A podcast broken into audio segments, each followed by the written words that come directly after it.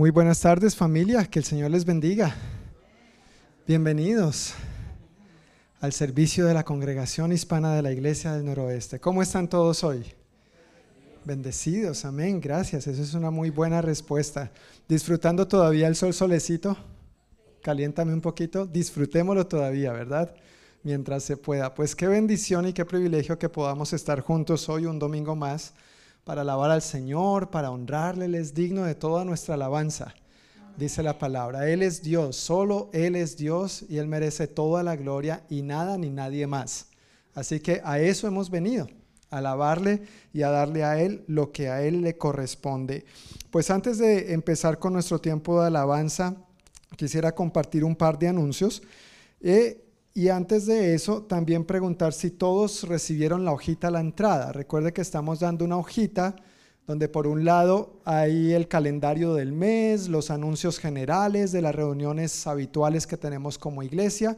Y por el otro lado, en la hoja hay un bosquejo de la prédica del sermón para que usted pueda seguir las notas del sermón durante la prédica y también para que ojalá eventualmente pueda repasar eso para su edificación personal en el transcurso de la semana, pero también ojalá como familia para que podamos permanecer más y más en la palabra del Señor. Pues si ha recibido esta hojita, le voy a pedir que la tenga por ahí a la mano y el par de anuncios que quiero comunicar antes de empezar tiene que ver con que hoy tenemos bautismos en agua. Después de nuestro servicio, vamos a pasar al santuario para llevar a cabo bautismos en agua. Entonces, si tú puedes quedarte y acompañar a la persona, hasta ahora hay solamente una persona que se va a bautizar, pero si tú puedes quedarte al final y celebrar esto, porque cada vez que alguien se bautiza es una celebración, ¿no es cierto? Es una victoria, es un paso de obediencia más. Entonces, si como familia podemos pasar al santuario, ya todo está preparado allá para entonces eh, bautizar a esta persona que ha tomado este importante paso de fe y de obediencia en su vida y pues valdría la pena que como familia que somos en el Señor le acompañemos en este maravilloso paso que está dando hoy. Y el otro anuncio tiene que ver con nuestra clase de introducción a la Iglesia del Noroeste que llevaremos a cabo el viernes 17 de septiembre. Yo quiero recordar que como iglesia tenemos dos clases que son muy importantes. Una primera clase se llama Introducción a la Iglesia del Noroeste y la segunda se llama Membresía en la Iglesia del Noroeste. Estas clases están destinadas, han sido diseñadas para dar a conocer la iglesia, para presentar la iglesia. Yo sé que varios aquí ya han tomado esta clase en el pasado, pero como me han escuchado decir a lo largo de este año una y otra vez, hemos experimentado muchos cambios. Hemos experimentado muchos, muchos cambios y vamos a seguir experimentando cambios. Entonces, para que como iglesia local estemos en la misma página, ha sido el corazón de los diferentes pastores volver a dar esta clase con el ánimo de que estemos ubicados en la misma página. No tiene que ver con cambios en lo que creemos. Lo que creemos sigue siendo Dios y su palabra. Amén. O sea, doctrina, eso es, eso es incambiable, eso no se puede cambiar pero las maneras como estamos funcionando como iglesia, los planes que queremos llevar a cabo, obviamente es importante que como familia estemos en la misma página y podamos caminar juntos. Dice la Biblia, por medio de uno de los profetas, ¿cómo pueden caminar dos juntos si no están de acuerdo? Ah, sí ves, sí se lo saben. Sí, se lo saben. Muy bien. Y es lo mismo para nosotros. ¿Cómo vamos a caminar juntos si primero no estamos de acuerdo. Entonces, ojalá puedas hacer de estas clases, de estas reuniones, una prioridad. Eh, el viernes 17 de septiembre tendremos la de introducción y desde ahora quiero pedirte que por favor vayas apartando el 22 de octubre, viernes 22 de octubre, donde tendremos la clase de membresía. Y con esta eh, última clase cerramos por este año. Las hemos tenido cuatro veces este año. Ya para el próximo año, con el favor de Dios, veremos en qué momento las programamos. Si estás interesado en participar en la clase de introducción, esta hojita, como siempre, va a estar en la mesa de allá afuera y voy a pedirte el favor que escribas tu nombre, tu correo electrónico y número de teléfono porque eh, requiere que preparemos algunos materiales de antemano. Entonces quiero estar preparado y por otro lado no quiero votar materiales que no vamos a usar. Entonces sí les agradezco encarecidamente que se anoten si van a participar de esta reunión. Pues muchísimas gracias familia, pónganse de pie y vamos a alabar a nuestro buen Señor. Amén. Si tienen ahí su Yo quiero pedirles que por favor abramos nuestra espada en el Salmo 18, versículos 1 al 3. Salmo 18, versículos 1 al 3. Dice así, Te amo Señor, tú eres mi fuerza. El Señor es mi roca, mi fortaleza y mi salvador. Mi Dios es mi roca en quien encuentro protección. Él es mi escudo, el poder que me salva y mi lugar seguro. Versículo 3. Clamé al Señor quien es digno de alabanza. Clamé al Señor quien es digno de alabanza y me salvó de mis enemigos. Amén. Él es nuestra fuerza. Él es nuestro escudo. Él es quien merece toda la gloria. Él, en Él es quien encontramos las fuerzas. Y mientras cantamos esta alabanza, quiero que estés recordando todas las cosas que Dios ya ha hecho por nosotros. Que nosotros podamos centrarnos en todos esos detalles, en todas estas bendiciones, aún los momentos difíciles, en donde podemos alabar al Señor sabiendo que Él tiene el propósito, quien es, Él es quien nos da las fuerzas, el poder y Él merece toda la gloria. Amén. Entonces oremos y pongamos este tiempo una vez más en manos del Señor. Gracias Señor te damos porque tú eres bueno, porque tú eres Dios, porque no hay nadie como tú, Señor. A ti levantamos nuestras manos, nuestra voz, nuestro corazón, para darte a ti toda la gloria, Señor. Nos eh, humillamos delante de tu presencia. Venimos delante de ti pidiéndote que nos llenes, Señor, y necesitamos más de ti. Reconocemos que necesitamos más de ti, Señor. Y por eso hoy te damos a ti toda la gloria, porque tu palabra dice que donde hay dos o tres reunidos en, tu nombre, allí estás tú. Y también tu palabra dice que cuando el pueblo te alaba, suceden cosas maravillosas. Así que nosotros decimos amén, Señor. Llénanos en esta tarde con tu presencia y que seas tú recibiendo toda la alabanza que viene como un sacrificio vivo de nuestros labios y de nuestro corazón. En el nombre de Jesús. Amén. Amén. Vamos todos con nuestras palmas.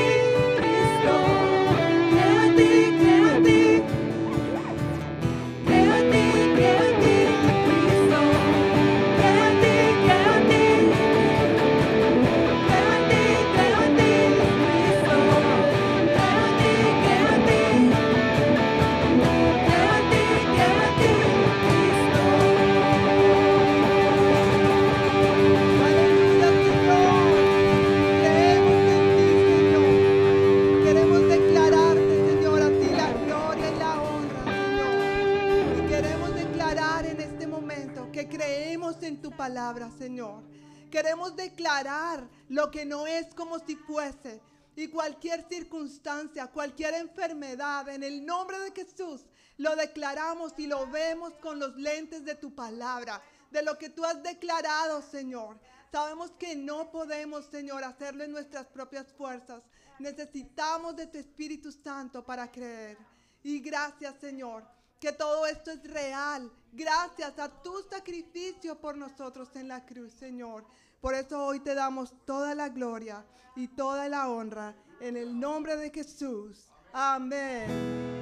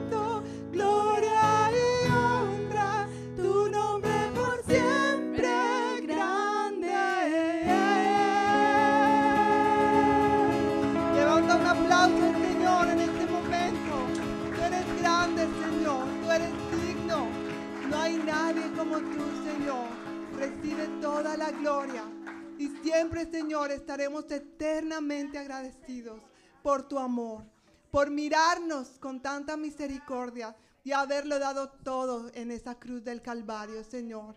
Gracias por tu salvación. Gracias, Señor.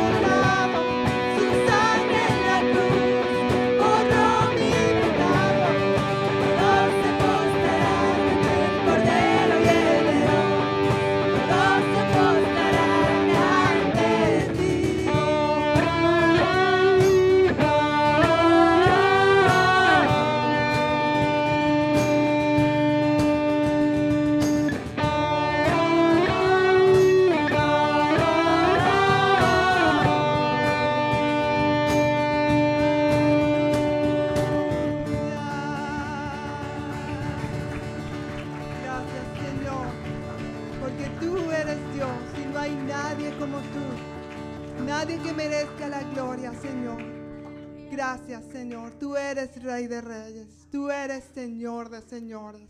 A ti levantamos nuestra voz, nuestra vida y nuestro corazón.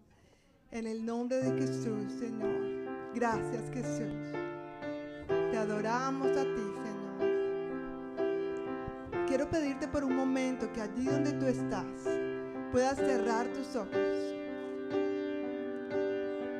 y puedas tú pensar, puedas tú meditar delante del Señor estas palabras que vamos a cantar a continuación. Y esta canción dice, Señor, tú eres el centro de todo. Si hay algo que puede estar distrayéndote de Jesús, de que Jesús sea el centro de tu vida, de que Jesús sea el centro de tu casa, de que Jesús sea el centro de todo lo que tú haces, quiero llevarte a meditar un poco en esto. Y si Dios no ha sido el centro de tu vida, quiero animarte a que tú puedas decir allí, Señor, perdóname, porque quizás el trabajo o otras cosas han ocupado tu lugar. Pero hoy, Señor, quiero declararte como el centro de mi vida. Quiero declararte como el centro de mi casa. Quiero de- declararte como el centro de mi trabajo. Quiero declararte que seas el centro de todo lo que hago, de todo lo que soy. Así que toma un momento allí para meditar en la presencia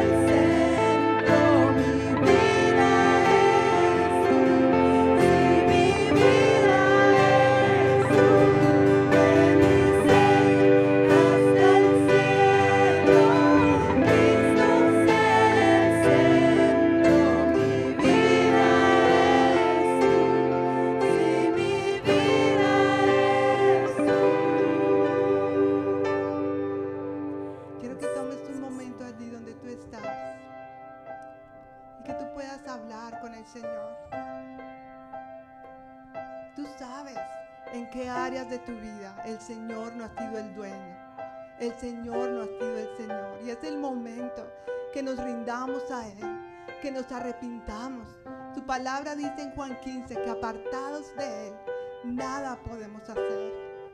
Y si hay luchas en tu vida que no has podido manejar con tus propias manos, con tus propias fuerzas, es el momento que las rindas al Señor y que le digas, Señor, quiero que seas tú el centro. Quiero que seas mi dueño. Quiero que seas mi Señor completamente de todo mi ser. Y perdóname, Señor, porque he querido ser el jefe. Pero ahora, Señor, me quito del volante de mi carro, de mi barco, y me siento a tu lado, Señor. Quiero darte el permiso. Y hoy, Señor, quiero declararte no solamente como mi Salvador, sino como mi Señor. Así que gracias, Señor, por lo que tú estás haciendo en este momento. Gracias, Señor, por los perfectos planes que tienes para cada uno de nosotros, para nuestras familias, para nuestra comunidad. Cuando dejamos, Señor, que tú seas el centro. Cuando dejamos que tú eres, seas el piloto, Señor. Así que te pedimos, Señor, que tomes el control. Gracias, Señor. Gracias, Jesús. El centro de la iglesia. El centro de tu iglesia es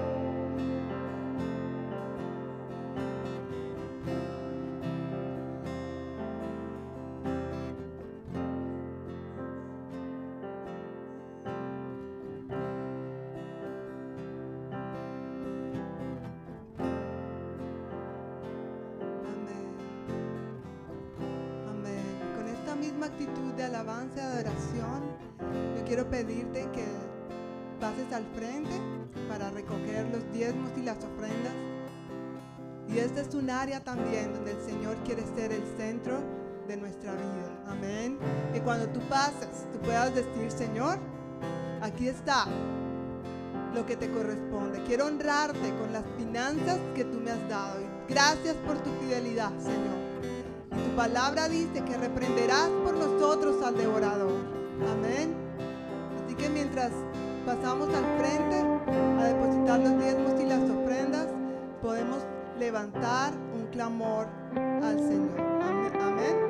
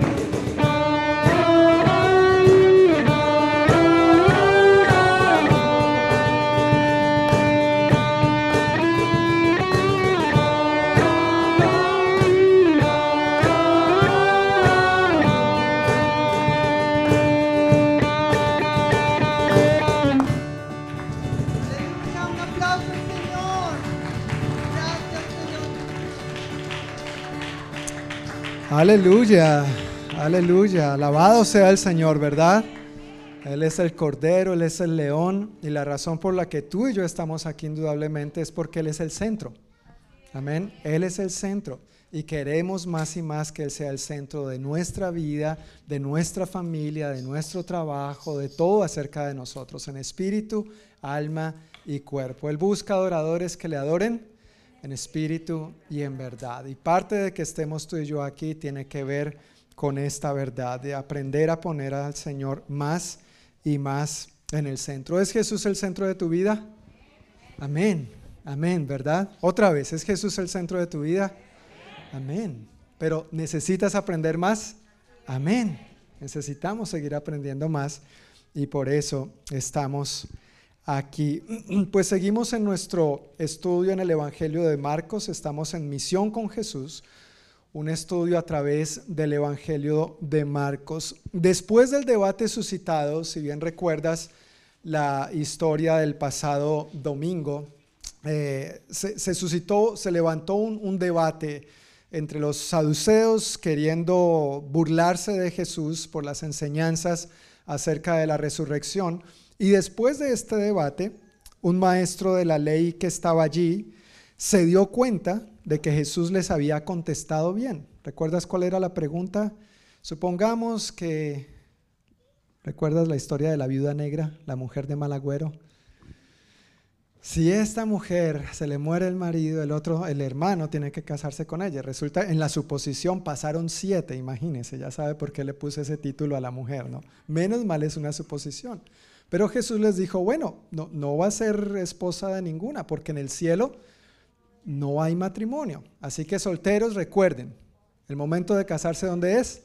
En esta tierra, ¿sí? Para disfrutar las bendiciones y disfrutar los desafíos del matrimonio es en esta tierra. El paquete es completo. Y yo sé que los casados por dentro están diciendo, amén, amén. Las bendiciones y los desafíos, eso es parte del matrimonio, pero una gran bendición, ¿verdad? Entonces, cuando este fariseo o maestro experto de la ley se da cuenta de que Jesús le responde bien a los saduceos, recuerda que saduceos y fariseos no se llevaban bien. Entonces el fariseo quizá por dentro estaba como, sí, los dejó callados, ¿no es cierto? Dice que al darse cuenta de que Jesús había contestado bien, entonces le preguntó, de todos los mandamientos, ¿cuál es el más importante? Vamos a ver qué respondió Jesús. Si tienes tu Biblia, quiero pedirte que por favor la abras en Marcos capítulo 12, versículos 28 al 34. Marcos capítulo 12, versículos 28 al 34, por favor. Si no tienes una Biblia, hay una al frente tuyo que puedes usar y puedes abrirla en la página 1509. Página 1509. Página 1509 vamos a estar leyendo Marcos capítulo 12, versículos 28 al 34. Y como varios de ustedes hablan inglés también perfectamente, pues está en inglés. ¿Sí? Es que no entiendo en español, está en inglés. No, ni inglés ni español, chino, se la consigo después. Se la consigo después. Por ahora, español e inglés.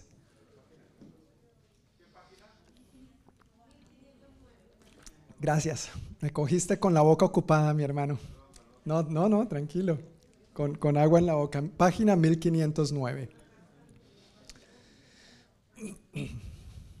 ¿Ya estamos ahí, familia? Ok, pues voy a leer. Dice la palabra del Señor, uno de los maestros de la ley religiosa estaba allí, escuchando el debate. Se dio cuenta de que Jesús había contestado bien entonces le preguntó, de todos los mandamientos, ¿cuál es el más importante? Jesús contestó, el mandamiento más importante es, y podemos leer juntos, escucha, oh Israel, el Señor nuestro Dios es el único Señor. Ama al Señor tu Dios con todo tu corazón, con toda tu alma, con toda tu mente y con todas tus fuerzas. El segundo es igualmente importante. Ama a tu prójimo como como a ti mismo. Ningún otro mandamiento es más importante que estos. El maestro de la ley religiosa respondió, bien dicho, maestro, has hablado la verdad al decir que hay solo un Dios y ningún otro. Además, yo sé que es importante amarlo con todo mi corazón y todo mi entendimiento y todas mis fuerzas, y amar a mi prójimo como a mí mismo. Esto es más importante que presentar todas las ofrendas quemadas y sacrificios exigidos en la ley. Al ver cuánto entendía el hombre, Jesús le dijo, no estás lejos del reino de Dios. Y a partir de entonces, nadie se atrevió a hacerle más preguntas. Ya estará como la cuarta. La cuarta es la vencida, no la tercera, la cuarta. Fue en este caso. La cuarta situación. Es importante entender que quien le hace la pregunta a Jesús, según leímos ahí, dice que es un maestro de la ley religiosa. Y esto tiene sentido y cierta relevancia para entender un poquito el, contexto de la situación que está aconteciendo aquí. Porque el conjunto de leyes que estos maestros aprendían, estudiaban, enseñaban, transmitían, recitaban, predicaban, ese conjunto de leyes estaba compuesto por nada más ni nada menos que 613 leyes. ¿Cuántas?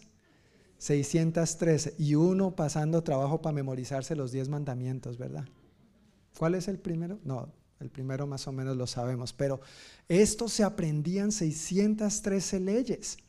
Y eso es sin contar las categorías y subcategorías que tenían cada una de estas leyes. Por ejemplo, el mandamiento del día de reposo, uno de los diez básicos. Todo comenzó con diez mandamientos. ¿Recuerdas la historia? ¿Cuántos mandamientos le dio Dios a Moisés? Diez. Éxodo capítulo 20 y están bien, bien claritos. Pero obviamente luego hubo otras estipulaciones, se fueron ampliando, llegaron a ser 613 aproximadamente. Por lo menos los fariseos, los maestros de la ley contabilizaban 613 mandatos específicos, pero casi todos esos mandatos tenían categorías y subcategorías. Entonces el mandamiento de guardarás el día de reposo tenía 39 categorías para determinar lo que era trabajo y lo que no era trabajo, lo que se podía hacer y lo que no se podía hacer. Hace varios meses compartí sobre cuánta distancia podía caminar una persona en el día de reposo, no sé si recuerdan, lo cual equivaldría a mil pasos. Entonces imagínense uno va contando ahí cuando va en 996, 997. ¿Si conté bien o no? Y para devolverse a contar otra vez los pasos, imagínense, ahí ya estaría quebrantando la ley. Otra, otra categoría o subcategoría en cuanto al día de reposo era la cantidad de palabras que podían escribir. Entonces ese día no podías tomar notas, ¿no es cierto? Para todos los que toman notas, aquí no hay límite de notas, no se preocupe, puede escribir. Pero imagínense, 613 mandamientos, 613 leyes, por lo que a la larga eso terminaba siendo una lista larguísima de leyes y estos maestros intentaban hacer dos categorías, intentaban clasificar en los eh, mandamientos o leyes de mayor peso, es como ellos se referían a esto, y las leyes o mandamientos de menor peso. En pocas palabras, cuáles eran más importantes y cuáles eran menos importantes, cuáles podemos hacernos los locos como que no tiene que ver con nosotros, pero cuáles tenemos que cumplir al pie de la letra. Así que la pregunta de este maestro de la ley es válida. Jesús, ¿cuál de los 613? Por favor, dame el secreto, dame la clave. ¿Cuál de los 613 es el más importante? Y el Señor responde citando dos escrituras del Antiguo Testamento. Una de estas escrituras la encontramos en Levítico, capítulo 19, versículo 18. Yo la quiero leer, si tú quieres ir ahí está bien, pero si no, te la voy a leer en voz alta. Levítico 19, 18 dice, no busques vengarte, ni guardes rencor contra tus hermanos israelitas, sino ama a tu prójimo como, como a quién? Como a ti mismo. Yo soy el Señor.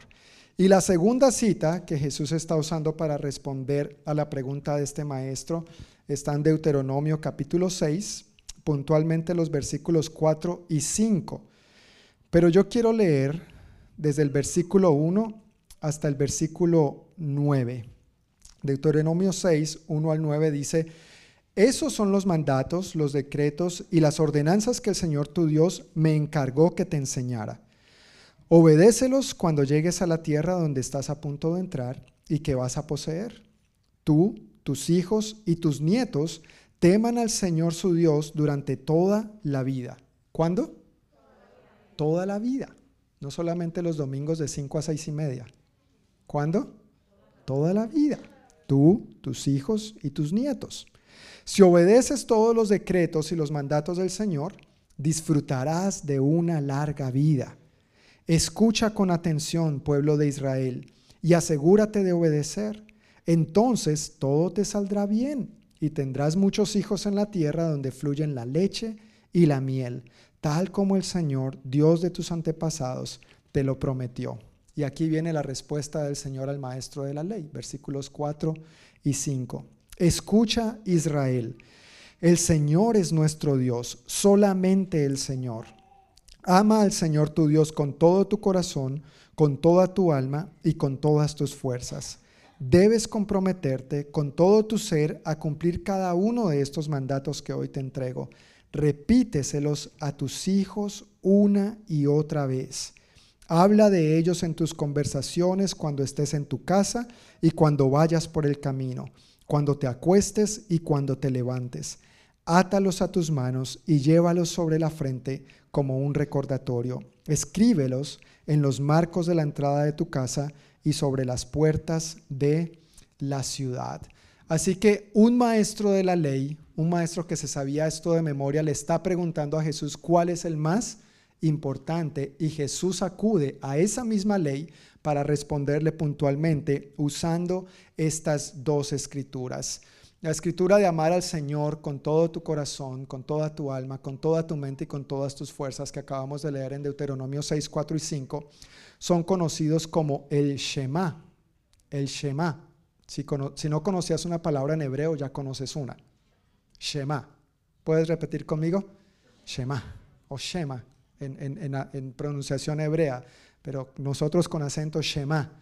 ¿no es cierto? De ahí viene esta escritura y esto lo que significa es escucha, porque así es como empieza la escritura. Escucha, oh Israel, el Señor nuestro Dios es el único Señor. Y entonces ámale con todo tu corazón. Y bueno, ya lo acabamos de, de leer. Estos versículos a lo largo de la historia del pueblo de Israel llegaron a convertirse en la declaración o la confesión de fe de los judíos devotos.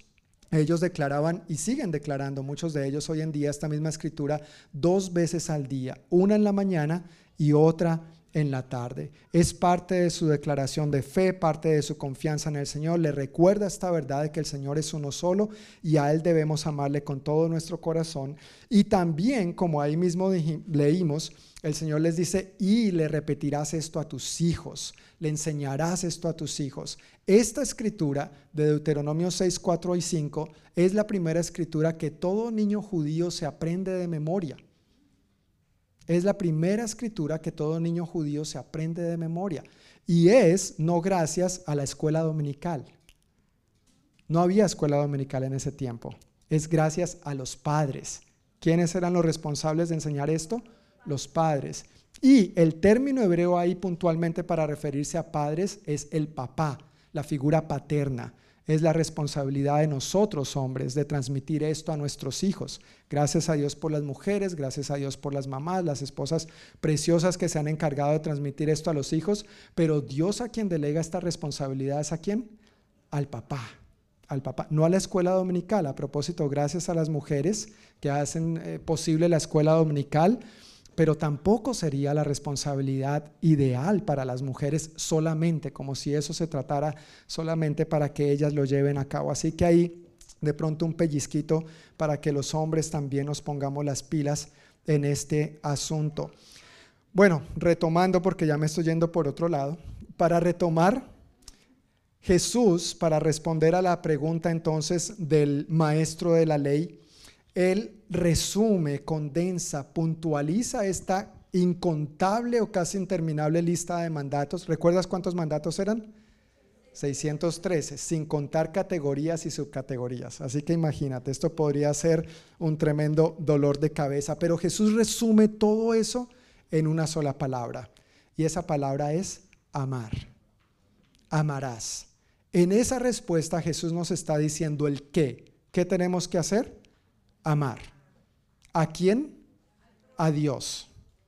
Y también al prójimo. Nos dice el qué, nos dice el quién y nos dice el cómo.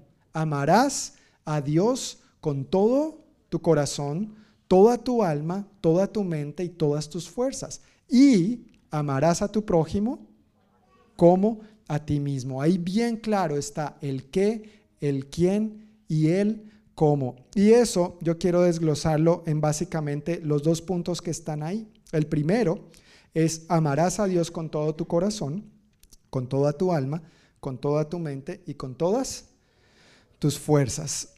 Tres palabras se usan para amar en el idioma original. La primera palabra es filos o fileo. Y este amor, esta clase de amor, indica el amor entre familia, indica el amor que implica sentimientos, afecto y también entre amigos. Por eso a veces, no sé si has escuchado la expresión de amor filial o la filiación, es porque viene de esta palabra. Y es un amor que básicamente implica sentimientos. Es el afecto que nos tenemos entre familia, entre buenos amigos, este tipo de cariño. Y es un amor o un tipo de amor importante. La otra palabra que se usa para amor es eros. ¿Has escuchado esa palabra en algún momento? Hay un cantante muy famoso que su nombre artístico es Eros Ramazzotti. Sí, no es cristiano, no te preocupes. Pastor pecador que escucha música que no es cristiana. No, no, no lo escucho, pero es muy famoso, obviamente. Pero eros es la otra palabra que se usa originalmente en griego para amar o amor. Y esa palabra eros indica la intimidad que bíblicamente debe darse solamente dentro de los parámetros del matrimonio entre un hombre y una mujer. Ese es el amor eros. Legítimamente, bíblicamente hablando, es el tipo de amor que se expresa solamente en el contexto del matrimonio entre un hombre y una mujer. Ese es el amor eros. Y la otra palabra que se usa para amar o amor es la palabra ágape. Gracias, varios de ustedes ya la conocen. Esta palabra ágape es amor perfecto, completo e incondicional, cuyo autor y fuente es Dios. No somos tú, ni yo, no es este mundo. Y este amor ágape, refiriéndose a Dios, incluye la idea de respeto, veneración y servir con fidelidad. La palabra que está usando aquí el Evangelio de Marcos no es filos a Dios, ni es filos a tu prójimo como a ti mismo. No es mucho menos eros a Dios, ni eros a tu prójimo como a ti mismo. Muchos quisieran, ¿no? Eros a Dios como a ti mismo. No, no, no, no es eso es ágape a Dios y ágape a tu prójimo como a ti mismo. Un amor completo, un amor total, un amor incondicional, un amor perfecto, cuyo autor y fuente es solamente Dios. Nada ni nadie puede reemplazar este tipo de amor. Muchas personas buscan este tipo de amor. Muchas personas constantemente están buscando tener esta satisfacción en otro tipo de amor, amor filos, amor eros, lamentablemente, dando rienda suelta a sus pasiones y desenfrenos, sin darse cuenta que el único que realmente puede satisfacer esta necesidad en el ser humano es Dios, porque Él es amor porque Él es perfecto, porque Él es incondicional, porque Él es total. Y con este tipo de amor es que podemos corresponderle al amarle a Él y también podemos amar a los demás como a nosotros mismos, pero en nuestras propias fuerzas eso no es posible. Ahora, amarás a Dios y menciona cuatro aspectos. Todo tu corazón, toda tu alma, toda tu mente y todas tus fuerzas. Tranquilo, se pueden reír. Lo siento, no tengo más, ¿verdad? Pero todas nuestras fuerzas, sean muchas o sean poquitas, con todas nuestras fuerzas. Corazón, obviamente, eh, se refiere en el sentido literal al, órgano que tenemos todos adentro del corazón, que bombea toda la sangre a todo nuestro cuerpo, pero en el sentido figurado, el Nuevo Testamento usa esta palabra para referirse al centro de los deseos. Y hace un momento cantábamos, Jesús, sé el centro. ¿verdad? Que Jesús sea el centro de nuestros deseos, el centro de los sentimientos, de los afectos, de las pasiones, los impulsos. Se refiere también la palabra corazón a los pensamientos más profundos y lo más íntimo de la persona. El corazón se considera la sede de la naturaleza interior del ser humano, la base o centro de operaciones. La palabra alma significa aliento, soplo de vida, el elemento con el que el cuerpo vive y siente. La palabra mente se refiere a la facultad de pensar, el entendimiento, el pensamiento, el intelecto, la inteligencia, la percepción, la reflexión. Y la palabra fuerzas literalmente se refiere a las fuerzas físicas, a las fuerzas que podemos tener con nuestro cuerpo. Cuando el Señor está citando esto para responderle al maestro de la ley, en palabras resumidas está diciendo, tienes que amar a Dios con todo tu ser, con todo lo que tú eres. No dejes a Dios por fuera de nada de lo que tú eres o tienes. Que todo tú, todo acerca de ti, tenga a Dios como la prioridad número uno en su vida en todo lo que haces, en todo lo que dices, en todo lo que piensas, en todo lo que te esfuerzas, en el empeño que pones a todas las cosas, que Dios sea el centro, que Dios sea el enfoque de nuestros pensamientos. Nos quiere indicar, ama al Señor íntegra, completa, totalmente, con todo tu ser, con todo lo que eres, que nada de lo que eres, tienes y forma parte de ti física y espiritualmente, se quede por fuera de amar al Señor. Que tu dedicación y búsqueda del Señor sea de total compromiso. Que tu dedicación y búsqueda del Señor sea que de total compromiso, no dividido ni por partes. Ama al Señor con entrega total, no te reserves nada. Cuando se trata de amar al Señor, no se trata de amarlo solamente con nuestro corazón, se trata de amarlo con todo nuestro corazón. No se trata de amarlo solamente con nuestra mente o con nuestro entendimiento. Lo que yo entiendo de Dios, entonces a eso respondo afirmativamente. No, aún lo que no entienda de Dios, Dios espera que yo le ame, porque no andamos por vista, sino por fe. No se trata de entender, se trata de creer, se trata de confiar en el Señor. Dios no quiere que le amemos solamente con nuestra mente, pero no con nuestro corazón. Dios no quiere que le amemos solamente con nuestra alma, pero no con nuestras fuerzas. Dios quiere que le amemos con todo nuestro ser, de una manera total, de una manera íntegra, de una manera completa y sin reserva alguna. Y Él espera que vivamos así en nuestro día a día y no solamente en algunos momentos o oportunidades de nuestra vida. Amar al Señor así, como decía hace un momento, no es posible en tus propias fuerzas ni en las mías. Necesitamos a Dios. Él es el autor, Él es la fuente. Bíblicamente hablando, este tipo de amor, este amor ágape, no es un sentimiento, no es algo que descanse en los sentimientos, su base no son los sentimientos, ni son las emociones. Y a veces cuando preguntamos, y seguramente nos han preguntado y hemos respondido a la pregunta ¿qué es el amor? Hablamos de qué? De sentimientos, hablamos de emociones, pero bíblicamente el amor no es un sentimiento ni es una emoción. Bíblicamente el amor no es tanto un qué, bíblicamente el amor es un quién, Jesús. Dios es amor, dice el apóstol Juan en su primera carta. Dios es amor y lo reitera en un par de ocasiones. Así que no se trata de qué, ni se trata de sentimientos ni de emociones. Cuando amamos de una manera sentimental o emocional, ¿sabes cómo es ese amor? Ese amor no es como el amor agape. Es más bien, es más bien incompleto, es imperfecto, luce más como una montaña rusa. A veces te amo y a veces no. Cuando haces las cosas como yo quiero, te amo, pero si no, no. Si correspondes, te amo, pero si no, no. ¿Dios te ha tratado así a ti y a mí alguna vez? ¿Alguna vez cuando le has fallado a Dios, Dios te ha desechado y te ha dicho, ya no te amo? Apártate de mí, socio pecador. ¿Te ha dicho eso Dios?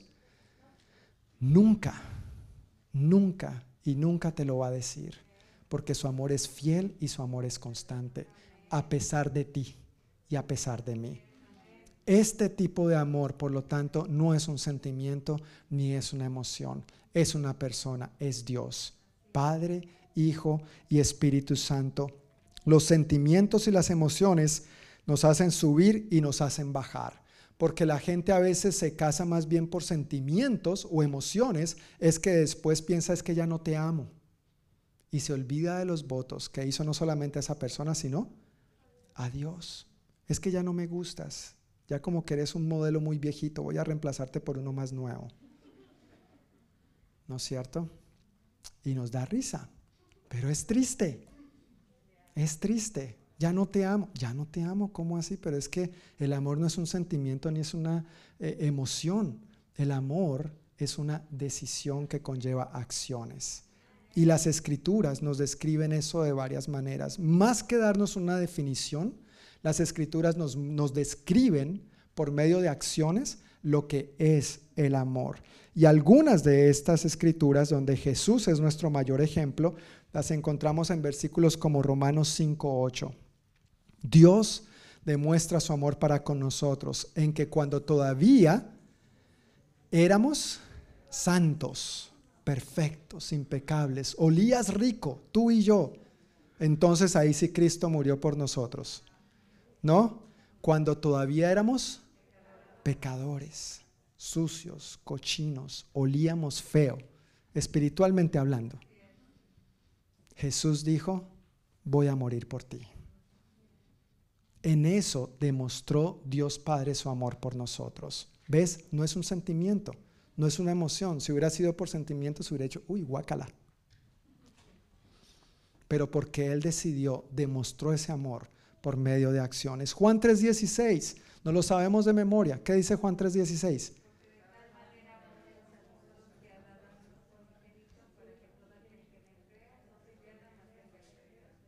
Voy a pedirle a Yasmín que lo repita otra vez. Para todos. Porque de tal manera amó Dios al mundo que ha dado a su Hijo unigénito para que todo aquel que en él crea no se pierda, mas tenga vida eterna. Amén. Muy bien, gracias. Y un aplauso, un aplauso para Yasmin, gracias. Porque de tal manera amó Dios al mundo que ¿qué hizo? Dio, ha dado le llevó a cabo un paso, una acción, un hecho concreto. Dios no solamente dijo que nos amaba, Él hizo algo al respecto, dio a su Hijo por nosotros. Amar y dar es algo inseparable, es algo que no se puede desligar lo uno de lo otro. El dar, si uno no es motivado por amar, es simplemente algo efímero, terrenal, en mis propias fuerzas y pasajero. Pero cuando yo doy motivado por amor, el amor ágape, ese amor, ese dar muchas veces es sacrificial. Es lo que Jesús hizo por ti y por mí.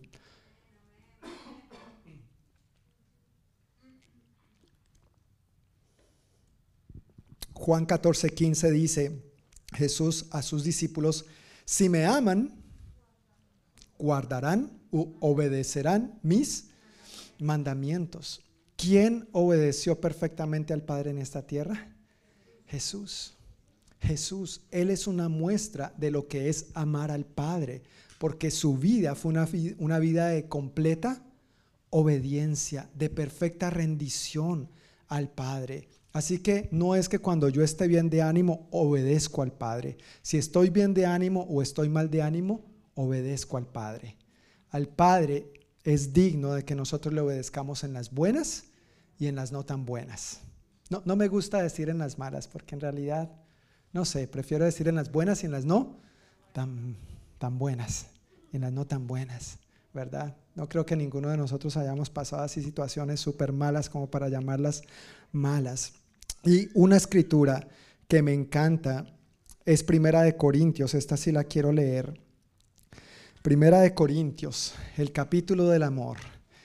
Ese famoso capítulo que se lee en muchas bodas y se concluye diciendo, no el capítulo, sino quien oficia normalmente dice, hasta que la muerte los separe, o hasta que el modelo más nuevo los separe, yo no sé. Primera de Corintios 12, el apóstol Pablo viene hablando de los dones espirituales. Y concluye diciendo en el versículo 31 lo siguiente para entonces entrar al capítulo 13 donde habla del amor. Primera de Corintios 12, 31 dice, por lo tanto, ustedes deberían desear encarecidamente los dones que son de más ayuda. Pero, dice el apóstol Pablo, pero ahora déjenme mostrarles una manera de vida que supera a todas las demás. Una manera de vida que supera a todas las demás. Y aquí es donde entra el capítulo 13, el capítulo del amor. Ah puede suspirar, tranquilo. Y más si tiene a su cónyuge al lado, suspire, suspire. Versículo 1 del capítulo 13. Si pudiera hablar todos los idiomas del mundo y de los ángeles, pero no amara a los demás, yo solo sería un metal ruidoso o un címbalo que resuena.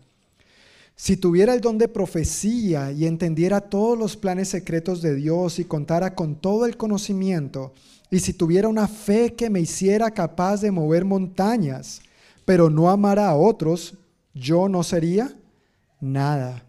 Si diera todo lo que tengo a los pobres y hasta sacrificara mi cuerpo, podría jactarme de eso, pero si no amara a los demás, no habría logrado nada. Y mira lo que es el amor. Versículo 4. El amor es paciente y bondadoso. El amor no es celoso, ni fanfarrón, ni orgulloso, ni ofensivo. No exige que las cosas se hagan a su manera. No se irrita ni lleva un registro de las ofensas recibidas. No se alegra de la injusticia, sino que se alegra cuando la verdad triunfa. El amor nunca se da por vencido, jamás pierde la fe, siempre tiene esperanzas y se mantiene firme en toda circunstancia. La profecía, el hablar en idiomas desconocidos y el conocimiento especial se volverán inútiles, pero el amor durará para siempre. Y voy a saltar al versículo 13. Tres cosas durarán para siempre. ¿Cuáles son esas tres cosas? La fe, la esperanza y el amor. Y la mayor de las tres es el amor. ¿Mencionó algo sobre sentimientos? ¿Mencionó algo sobre emociones? En absoluto. Y no estoy negando que los sentimientos o las emociones sean importantes y juegan un papel importante en determinado momento o caso. No, estoy en contra de eso. Pero este amor ágape con el que Jesús está respondiendo a este maestro de la ley, ama a Dios y ama a tu prójimo, es este tipo de amor. El amor que se manifiesta por medio de la paciencia, por medio de la bondad, por medio de no guardar rencor, por medio de no hacer las cosas a su manera, es decir, no es egoísta, sino que busca el beneficio y el bienestar de los demás. El amor definitivamente no es un sentimiento, sino que a la luz de estos pasajes podemos ver que son hechos concretos, son acciones que buscan el bienestar de los demás. Eso fue lo que Jesús hizo por ti y por mí. Él nos sintió amarnos, Él tomó la decisión de amarnos y por esa razón entonces entregó su vida por ti y por mí. No le salimos baratos al Señor, le salimos caros, su propia vida.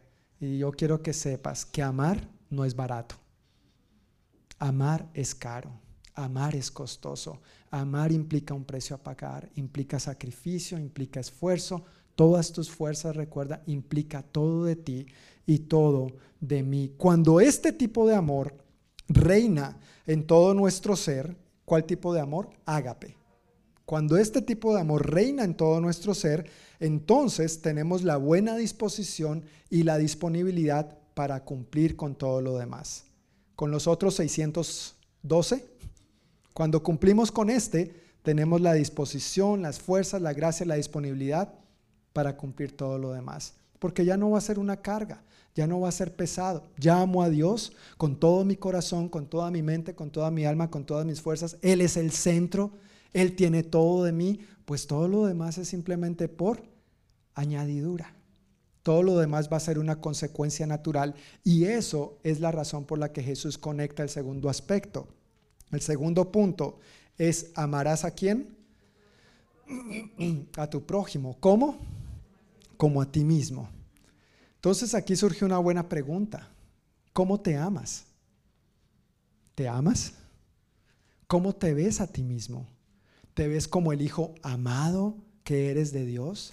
¿Te ves como la persona aceptada por Dios? ¿Sabes que eso es tu identidad? ¿Eso es tu valor?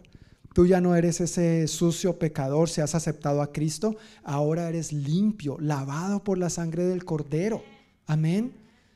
Así es como tenemos que vernos, porque si no me veo así, entonces no me estoy viendo con el valor con que Dios me ve. Dios te valoró tanto que entregó su vida en la cruz por ti y por mí, no para que siguieran para que siguiéramos teniendo una vida eh, sucia y apartada de Él, pero que a pesar de nuestros errores, nuestros pecados, nuestras falencias, porque claro, no somos perfectos, pero a pesar de esas cosas, pudiéramos experimentar su amor, su perdón, su restauración, su valor, su identidad en nosotros. Si nosotros estamos convencidos de lo que somos en Cristo, pues así es como vamos a ver a los demás. Pero si yo soy el primero que me considero una porquería, una basura, no sirvo para nada, no sirvo para esto, o tal vez palabras de como mis padres me trataron, de lo que los amiguitos, mis hermanitos, los niños en la escuela me dijeron, personas que se aprovecharon o me abusaron de alguna u otra manera, si esas palabras, esas acciones siguen determinando lo que yo soy ahora, entonces yo necesito a Cristo. Yo necesito a Cristo. Necesito darle a Cristo el lugar que le corresponde solamente a Él en mi corazón y no a los que otros dijeron de mí, no a lo que otros me hicieron, ni siquiera a lo que tú hiciste, porque en Cristo tus pecados han sido perdonados. Por la sangre del Cordero tú has sido lavado. Tú eres una nueva criatura en Cristo Jesús. Sea aquí todas son hechas nuevas y las viejas pasaron, claro. Seguimos luchando con esta naturaleza pecaminosa, ¿sí o no? Si no, dígame, yo le pellizco para que se dé cuenta que sí. Pero tenemos esta carne, claro, no me refiero a la carne física, pero la naturaleza que nos quiere llevar constantemente a desviarnos de Dios, a hacer las cosas a nuestra manera. Seguimos luchando con eso, eso es una realidad. Pero en Cristo, el apóstol Pablo dijo, por encima de todas estas cosas somos más que vencedores por medio de aquel que nos amó. ¿Ves lo importante de tu identidad para poder amar al otro? Si tú crees, no necesariamente entiendes, pero si tú crees que eres un hijo acepto en el amado, así es como vas a poder amar a los demás.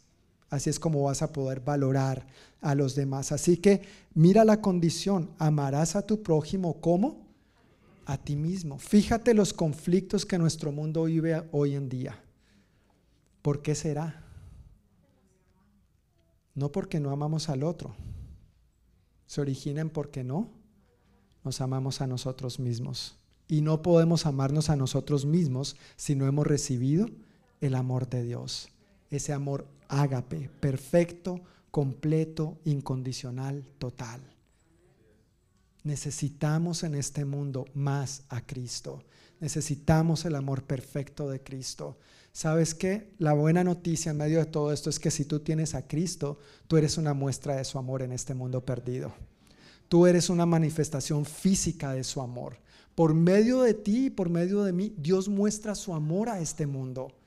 Por eso necesitamos ser más y más como Cristo. Por eso necesitamos aprender a ponerlo más y más en el centro. Porque cuando todo anda bien, pues gloria a Dios, yo quiero mostrar el amor a todo el mundo. Pero cuando el otro me trata mal, el amor ágape es incondicional. No depende de si el otro me trata bien o me trata mal.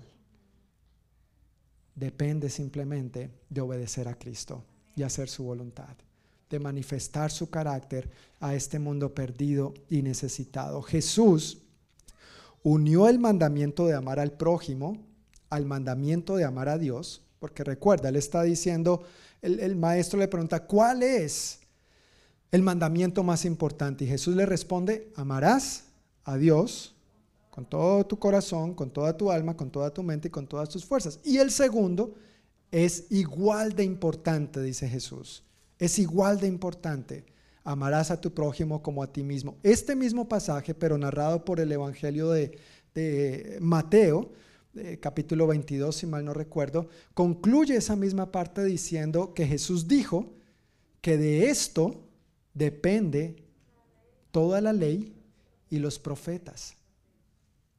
y dice, no hay mandamiento. Siempre me ha llamado la atención la combinación del singular y el plural, porque está citando dos escrituras, está citando dos mandamientos, pero Jesús viene y dice, no hay mandamiento, no dice mandamientos, dice mandamiento más importante que estos. De los dos, hace uno, los funde en uno solo. En eso radica la importancia de que amemos a Dios. Cuando recibimos el amor de Dios, podemos amarle a Él, estamos en la capacidad de amarnos a nosotros mismos y estamos en la capacidad de amar a los demás, aunque me traten bien o aunque me traten mal. En nuestras propias fuerzas no podemos poner la otra mejilla.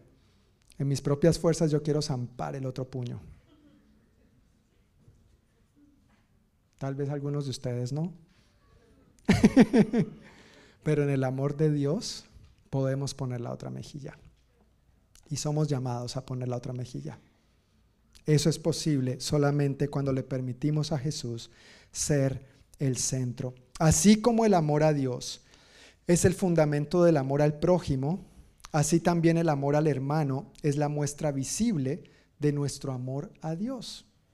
Y algunas escrituras nos hablan de esto muy claramente. Mateo 7:12, por ejemplo, nos dice de, haz a los demás todo lo que quieras que te hagan a ti. Papás, este es un buen versículo para los hermanitos, para los hijos en casa. Mi hijo, ¿cómo quieres que tu hermano te haga? No, yo quiero que me trate bien. Bueno, ¿qué tienes que hacer? Tratarlo bien, ¿no es cierto? Tratarlo bien. Los niños no me están viendo con buenos ojos, pero es bíblico. Ahora, hacer a los demás lo que quieres que te hagan a ti indica que lo que yo hago a los demás y cómo se los hago muestra el amor que les tengo o que no les tengo.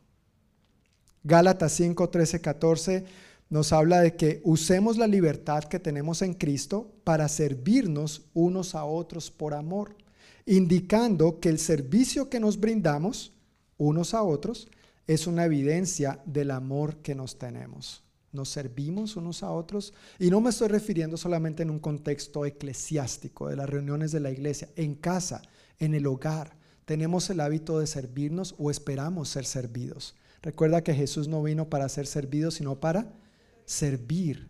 ¿Por qué? Por amor a los demás. Y este mismo pasaje de Gálatas 5, después de mencionar esto en el versículo 13, en el versículo 14 dice que el que ama al prójimo ha cumplido la ley. Y esto mismo lo enseña Pablo en su carta a los romanos.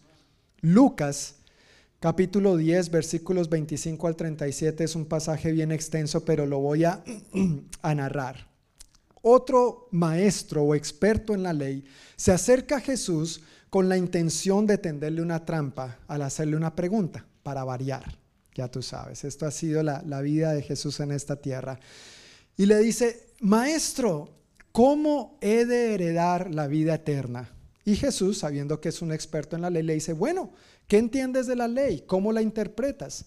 Y este hombre le responde, bueno, amarás al Señor, tu Dios, con todo tu corazón, toda tu alma, toda tu mente, todas tus fuerzas y amarás a tu prójimo como a ti mismo. Entonces Jesús le dice, correcto, exacto, así mismo es, hazlo, ¿verdad? Y suena bien, parece que tenía el entendimiento, hasta ahí todo iba bien, ya sabes cuál es la respuesta, ahora hazlo. Pero continúa diciendo Lucas que este hombre, para justificarse a sí mismo, entonces le hace una segunda pregunta a Jesús, ¿quién es mi prójimo. Y Jesús le dice, déjame contarte una historia. Y es la historia que llamamos o conocemos como la parábola del buen samaritano. Un hombre judío iba de camino a Jericó. Y cuando iba en camino salieron unos bandidos, le dieron una tunda, pa, pa, pa, lo robaron, lo dejaron medio muerto, tirado a un lado del camino. Por ese camino, un tiempito después, iba pasando un, ¿recuerdas quién? un sacerdote, el siervo del Dios Altísimo. Y cuando vio al compatriota, al de su propia raza, su propia etnia, su cultura, su país, lo vio ahí, lo que hizo fue cambiarse a la otra acera, al otro lado, y pasó de largo. Amén. Pasó para el otro lado y se hizo como que el problema no era de él pasa otro personaje. ¿Recuerdas cuál era el segundo personaje? Un levita, un levita, ¿no es cierto? Y también lo mismo, vio al pobre judío ahí tirado, se hizo como que no era con él, se cambió al otro lado del camino y siguió de largo. Tercer personaje, ¿recuerdas quién pasa? Un samaritano. Y si tú sabes o si no sabías, samaritanos y judíos eran como el agua y el aceite. Los judíos no toleraban a los samaritanos. No esperaría un judío que un samaritano le tendiera la mano para ayudarle. Por su orgullo no lo recibiría. No, yo no recibo nada de un samaritano. ¿Cómo me va a venir a mí ayudar un samaritano? No, no, no, no, no. Eso era una ofensa a su orgullo. Sin embargo, este samaritano, dice Lucas ahí, que tuvo compasión de este hombre. Lo levantó, le limpió ahí lo que pudo, se bajó de su burro y le dio el burro al hombre, lo puso encima de su medio de transporte, lo llevó hasta la siguiente parada donde hubiera alguien que lo pudiera atender. En ese lugar le pagó a la persona para que lo cuidara y le dijo, mira, si necesitas más dinero, yo te lo pagaré, yo te daré más lo que necesites, no te preocupes por los gastos. Entonces Jesús al concluir esta historia le pregunta al experto en la ley, ¿cuál de los tres crees que es el prójimo de este judío?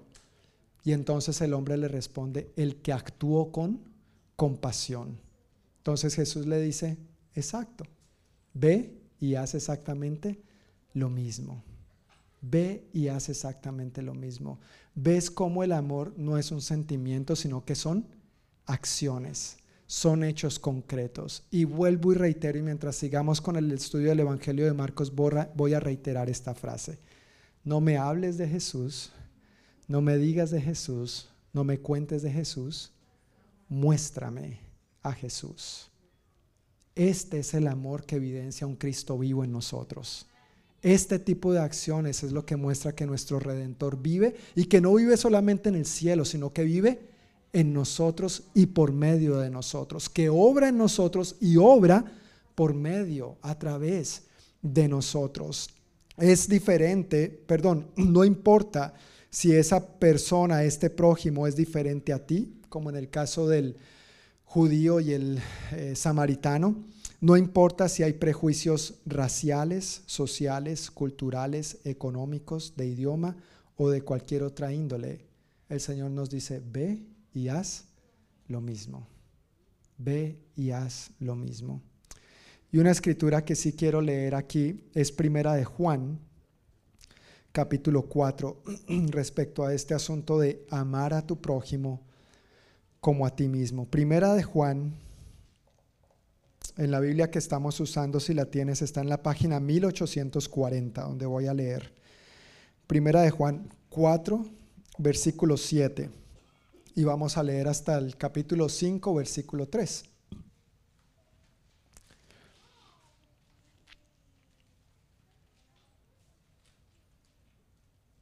Primera de Juan 4, 7 al 5, 3 dice lo siguiente. Queridos amigos, sigamos amándonos unos a otros, porque el amor viene de Dios. Todo el que ama es un hijo de Dios y conoce a Dios, pero el que no ama no conoce a Dios, porque Dios es amor. ¿Ves? No es un qué, sino un quién. Dios es amor. Dios mostró cuánto nos ama al enviar a su único Hijo al mundo para que tengamos vida eterna por medio de Él. En esto consiste el amor verdadero, no en que nosotros hayamos amado a Dios, sino en que en que Él nos amó a nosotros y envió a su Hijo como sacrificio para quitar nuestros pecados. Queridos amigos, ya que Dios nos amó tanto, sin duda nosotros también debemos amarnos unos a otros. Nadie jamás ha visto a Dios. Pero si nos amamos unos a otros, Dios vive en nosotros y su amor llega a la máxima expresión en nosotros. Y Dios nos ha dado su espíritu como prueba de que vivimos en Él y Él en nosotros. Además, hemos visto con nuestros propios ojos y ahora damos testimonio de que el Padre envió a su Hijo para que fuera el Salvador del mundo. Todos los que declaran que Jesús es el Hijo de Dios Dios vive en ellos y ellos en Dios. Nosotros sabemos cuánto nos ama Dios y hemos puesto nuestra confianza en su amor. Dios es amor y todos los que viven en amor viven en Dios y Dios vive en ellos. Y al vivir en Dios, nuestro amor crece hasta hacerse perfecto. Por lo tanto, no tendremos temor en el día del juicio, sino que podremos estar ante Dios con confianza, porque vivimos como vivió Jesús en este mundo. En esta clase de amor no hay temor, porque el amor perfecto expulsa todo temor. Si tenemos miedo, es por temor al castigo y esto muestra que no hemos experimentado plenamente el perfecto amor de Dios. Nos amamos unos a otros, ¿por qué? Porque Él nos amó primero. Si alguien dice, amo a Dios, pero odia a otro creyente, esa persona es mentirosa, pues si no amamos a quienes podemos ver, ¿cómo vamos a amar a, a Dios a quien no podemos ver? Y Él nos ha dado el siguiente mandato. Los que aman a Dios deben amar también a sus hermanos creyentes. Todo el que cree que Jesús es el Cristo ha llegado a ser un hijo de Dios y todo el que ama al Padre ama también a los hijos nacidos de Él. Sabemos que amamos a los hijos de Dios si amamos a Dios y obedecemos sus mandamientos. Amar a Dios significa... ¿Qué significa? obedecer sus mandamientos. Y mira cómo sigue diciendo, sus mandamientos no son una carga difícil de llevar. Gloria a Dios. Gloria a Dios. Sus mandamientos no son una carga difícil de llevar. La exhortación que el apóstol Juan está dando aquí en esta carta es, mira, no podemos decir que amamos a Dios a quien no vemos físicamente hablando, si no amo a, a mi prójimo, al que físicamente sí puedo ver. Si yo digo que amo a Dios, pero no amo al otro, o amo a unos sí, o amo a otros no, entonces es claro lo que la Biblia dice, el amor del Padre no está en él. Y mira, lo, dice la Biblia, tú y yo lo acabamos de leer, no lo estoy diciendo yo. Es algo serio delante de Dios. Es algo que tenemos con lo que tenemos que evaluarnos y exponernos a la luz de Dios y a la luz de la palabra. La gran bendición y la gran ventaja, la gran buena noticia, como dije hace un momento, es cuando nosotros recibimos a Dios, quien es amor, su amor perfecto, es lo que nos capacita para amarle a Él y para amar a los demás. Cuando recibo su amor, me puedo amar a mí mismo, entonces claro, puedo amar a los demás.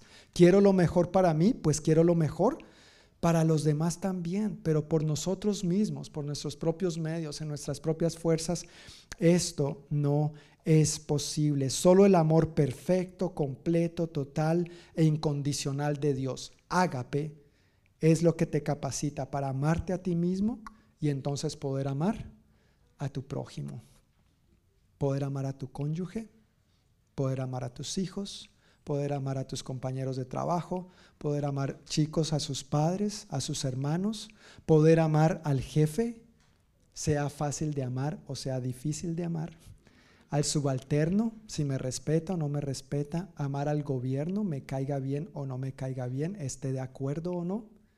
Mi llamado es amar, amar. Y eso solo es posible si tengo el amor de Dios en mí. Amén. Jesús y su obra en la cruz ilustran muy bien lo que es el amor. Su amor al Padre manifestado a través de su obediencia y su amor a la humanidad manifestado a través de su entrega total e incondicional. Jesús es la clara evidencia de lo que es amar a Dios. ¿Con qué? Con todo tu corazón, con toda tu alma, con toda tu mente y con todas tus fuerzas. Y Jesús es la clara evidencia, el ejemplo mayor y perfecto de lo que es amar a nuestro prójimo como a nosotros mismos. Jesús sabía quién era. Jesús sabía que tenía el amor del Padre y al saber esto, a sí mismo podía comunicar su amor y servicio, aunque fueran personas que buscaran tentarle, acusarle, tenderle trampas para en últimas ejecutarlo. ¿Cómo me estoy conduciendo yo en esta área? me conduzco como Jesús en mi relación con Dios y en mi relación con los demás. En la hojita que tienen, ahí cada uno de ustedes, hay un par de preguntas, dos preguntas. ¿Amo a Dios? ¿Amo a mi prójimo? Y si no tienes lapicero, ¿tienes lapicero? Yo quisiera que pasemos unos cinco minutos respondiendo esas preguntas. Si estás solito o solita, quiero pedirte que medites en estas preguntas tú solito o solita, tú con Dios. Pero si están en familia, yo quisiera invitar a que cada familia responda a estas preguntas juntos. Si está papá, mamá e hijos, háganse estas preguntas. ¿Amas a Dios? Si tu hijo te pregunta, papá, mamá, ¿amas a Dios? ¿Qué le responderías? ¿De qué maneras amas a Dios? ¿Cómo puedes amarlo mejor? ¿Qué pasos prácticos piensas tomar para amar mejor a Dios a partir de hoy? Y en cuanto al prójimo, ¿amas a tu prójimo? ¿De qué maneras? ¿Cómo puedes amarlo mejor? ¿Qué pasos prácticos piensas tomar a partir de hoy? Y la razón por la que quiero invitar a que cada familia haga esto en conjunto es porque el primer lugar donde debemos manifestar el amor de Dios es el hogar, es la familia. Y ojalá esto despierte buenas conversaciones entre ustedes.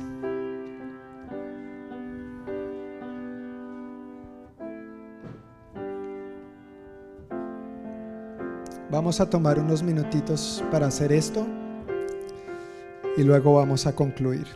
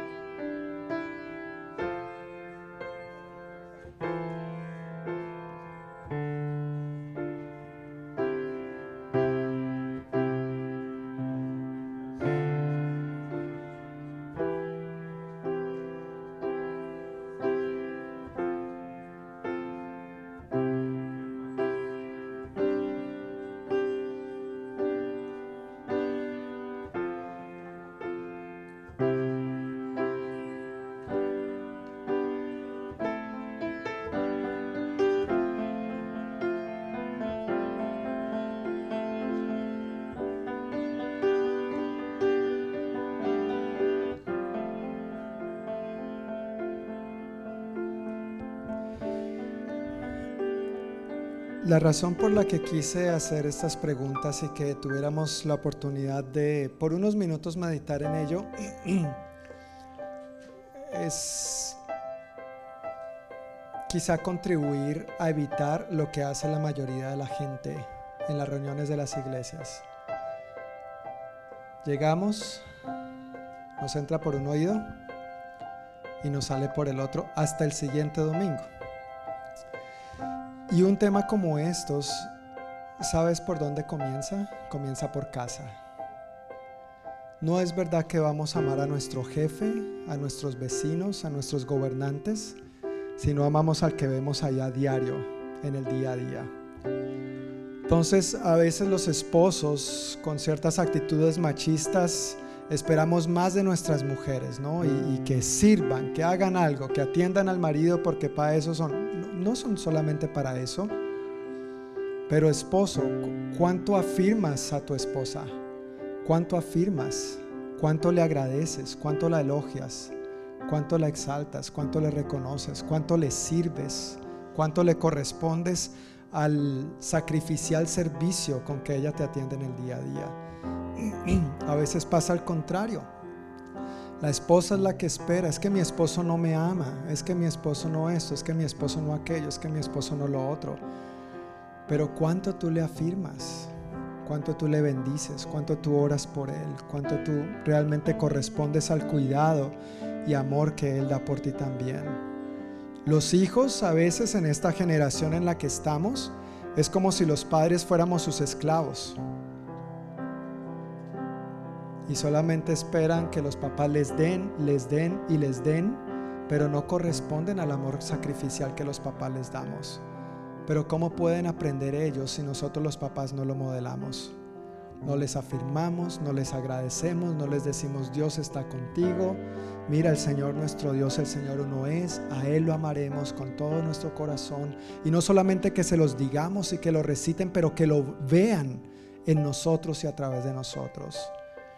Este sencillo mandamiento no es una difícil carga, no es algo pesado de llevar como lo leímos en Primera de Juan. Pero sí quiero que sepan, hermanos, que esto comienza en casa. Y sabes que en mi experiencia, tengo que reconocer algo a veces muy vergonzoso para la iglesia en general, y es que afuera, con los de afuera, somos una dulzura. Los tratamos con un respeto, les cumplimos nuestra palabra, los atendemos bien, los ponemos en un pedestal, pero a veces a los que tenemos en casa, que se aguanten las obras. ¿Es eso amar a mi prójimo, a ese prójimo que Dios ha confiado en mis manos como a mí mismo? Como yo manifiesto este cuidado a mi familia, es como yo me veo a mí mismo. Y discúlpame si estoy siendo muy confrontador, pero la razón por la que te lo digo es porque no quiero que nos entre por un oído y nos salga por el otro. Esposo, ¿cómo estás tratando a tu esposa? Esposa, ¿cómo estás tratando a tu esposo? Padres, cómo estamos tratando a nuestros hijos, hijos, cómo están correspondiendo a sus padres, hermanitos, cómo se están tratando entre ustedes. Eso que somos es lo que vamos a manifestar. El problema es que a veces por fuera somos tan buenos actores, ponemos tan buena apariencia y como somos creyentes, todo bien, gloria a Dios. Pero adentro, ¿cómo realmente estamos siendo? ¿Quiénes realmente estamos siendo? Recuerda, somos amados, hijos aceptos en el amado. Que esta verdad cale en lo profundo de tu ser y te transforme a partir de hoy de cómo tú ves tus relaciones familiares, de cómo tú ves al prójimo comenzando en casa. Pero eso solo es posible al tú y yo poner a Jesús más y más en el centro de nuestra vida. Hoy como cada primer domingo del mes acostumbramos celebrar juntos la Santa Cena. Y yo quiero pedirles que se pongan de pie si pueden, si, por alguna razón no puede, tranquilo, quédese sentado. Tal vez toma una copita al entrar. Si no ha tomado una copita, aquí al frente hay, puede pasar al frente y tomarla de la canastita acá al frente. Y al celebrar la Santa Cena, al celebrar la Cena del Señor, estamos recordando lo que Jesús hizo por nosotros. declarando nuestra confianza en Él, pero también proclamamos, dice el apóstol Pablo, su muerte y resurrección hasta que Él venga, hasta que Él vuelva por nosotros. Este jugo de uva y esta galletita no son literalmente el cuerpo y la sangre de Cristo, representan el cuerpo y la sangre de Cristo. Pero al tomarla estamos declarando nuestra fe y confianza en lo que Cristo hizo por nosotros. Y lo que Cristo hizo por ti y por mí fue por amor. Fue una muestra de amor práctico, fue una acción práctica, fue un hecho práctico, vivencial, expuesto a nuestros ojos. Y al tomar esto yo quiero invitarnos a que mientras reflexionamos en fe digamos, Señor, hoy yo decido creer una vez más en lo que tú has hecho por mí y decido que me voy a llenar de tu amor para que con tu amor yo pueda amarte como tú me amas incondicionalmente y con tu amor yo pueda amar a mi prójimo como a mí mismo. Que hoy al tomar la comunión sea una muestra de recibir la gracia de Dios una vez más para dar por gracia lo que por gracia hemos recibido. Amén. Padre, muchísimas gracias por tu palabra hoy. Gracias Señor por tu muerte en la cruz, tu sepultura y tu resurrección. Esta es una clara evidencia de que el amor no es un sentimiento ni una emoción. De que el amor no se trata de tratar bien a los que me caen bien, sino de que aun cuando éramos tus enemigos, tú moriste por nosotros. Y en eso demostraste tu maravilloso, perfecto e incondicional amor. Hoy recibimos, Dios, una vez más esta gracia de parte tuya. Al tomar, Señor, estos elementos que representan tu cuerpo y tu sangre derramada para el perdón de todos nuestros pecados, también, Señor, en fe recibimos tu amor, esta llenura que estamos necesitando para seguirte amando más a ti, para corresponder a este amor incondicional con que tú nos has amado, pero de igual manera amar a nuestro prójimo como a nosotros mismos, comenzando por casa, en nuestro propio hogar. Señor, transfórmanos, renuévanos, llénanos de ti, Señor. Sé tú el centro de nuestras vidas, Dios. Toma tú el lugar que te corresponde. Sé tú el centro de tu iglesia, Señor.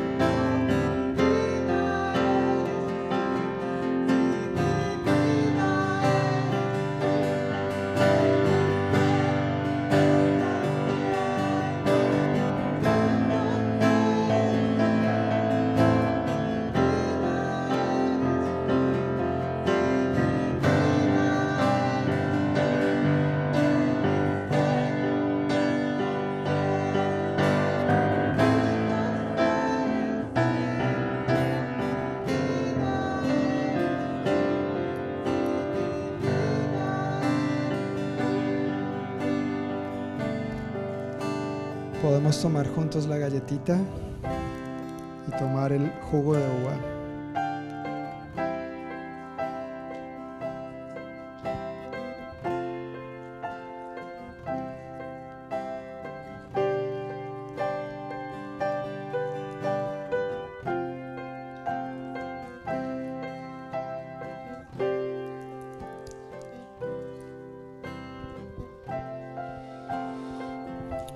Padre, reconocemos nuestra gran y profunda necesidad de ti y de que tu amor inunde todas las áreas de nuestra vida, Señor.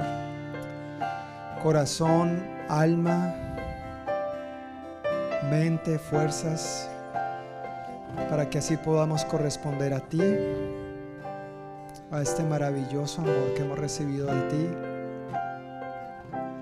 Y que esta sea una semana, Señor, en la que podamos amar a los demás como a nosotros mismos, que podamos ver a los demás como tú los ves, tratarles como tú quieres que los tratemos, Señor, y manifestar la fragancia de tu amor a tantas personas alrededor nuestro, Señor, que necesitan este encuentro personal contigo, Dios, comenzando por nuestro propio hogar y nuestra propia familia, Dios. Gracias por tu llenura, gracias por tu presencia en nosotros. Y gracias que tú has prometido estar con nosotros siempre, todos los días, Dios. Hoy nos regocijamos en tus promesas, celebramos el Dios bueno, vivo y amoroso que tú eres. Y en esta gracia, en estas fuerzas, salimos confiados a este mundo, sediento, hambriento y necesitado por el amor real, verdadero, genuino, incondicional que solamente se encuentra en ti porque tú, Dios, eres amor. En el nombre de Jesús. Amén. El pueblo de Dios dice, amén. Amén. Familia, que el Señor les bendiga. Que tengan una semana muy bendecida, llena del amor de Dios. Y con el favor de Dios nos vemos el próximo domingo a la misma hora por el mismo canal. Y quiero recordarles, sí, puede quedarse unos minutitos más para el bautismo que vamos a llevar a cabo. Está cordialmente invitado a pasar al santuario para acompañar a nuestra hermana que se va a bautizar.